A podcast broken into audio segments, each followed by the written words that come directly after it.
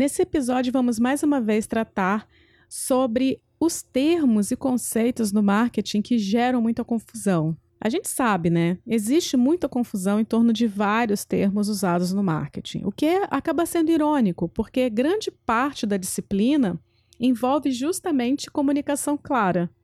E para acabar com a dúvida, vamos entender a diferença entre arquétipo e brand persona.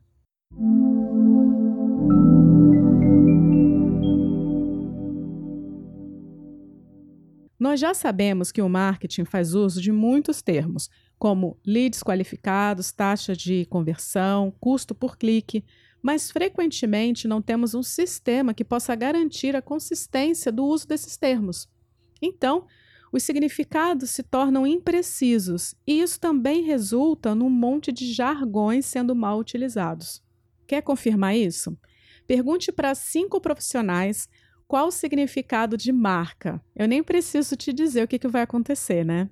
Tudo bem que o marketing não é uma ciência exata, mas nós precisamos do mínimo de concordância para definir uma estratégia eficaz. Termos como arquétipos e personas são ótimos exemplos disso, porque muitas pessoas pensam que eles são sinônimos. As palavras arquétipos e personas são, em muitos momentos, próximas isso porque o seu objetivo no marketing é humanizar a marca. Porém, usar essas duas palavras de forma totalmente intercambiável vai roubar o poder de ambas. Por exemplo, ao falar sobre buyer personas, Adele revela usa a palavra arquétipo, só que nesse caso ela está empregando o termo segundo a definição do dicionário, quer dizer, o modelo ou padrão passível de ser reproduzido em objetos semelhantes. Porém, não podemos esquecer que existe uma segunda definição de arquétipo e é essa que é mais comumente usada no marketing. Por isso, usar uma definição menos comum de arquétipo para explicar personas se torna muito confuso. Vamos a algumas definições. Em marketing, persona é um termo especialmente usado para descrever um segmento de clientes. Entretanto, existem quatro personas no marketing que eu já expliquei em episódio anterior e tem um artigo lá no meu blog também, se você quiser ler. Para identificar as personas, nós então procuramos padrões de motivação, atitudes e comportamentos que já existem em um determinado grupo. E aí, essa persona pode estar se referindo a audiência persona, user persona ou buyer persona. Independente da abordagem, o objetivo é o mesmo: identificar um padrão significativo que nos permite prever as ações dos outros, para que nós possamos então ajustar o nosso próprio comportamento para uma comunicação mais assertiva. Já quando falamos sobre arquétipo, estamos falando dos padrões reconhecidos como amante, herói, por exemplo, ou seja, os arquétipos de marca. Tudo isso baseado no trabalho de Margaret Mark e Carol Pearson, onde foram identificados 12 arquétipos. Lembre-se, o seu arquétipo de marca não é a sua brand persona. Isso porque um arquétipo não é uma personalidade. Por outro lado, ele é um princípio que influencia a personalidade. Além disso, a personalidade não se baseia em apenas um arquétipo. Um arquétipo pode dar pistas de um estilo de personalidade. Isso porque ele anuncia motivações primordiais do ser humano. Sendo assim, um arquétipo não se limita às suas representações na forma de deuses, mitos ou personagens.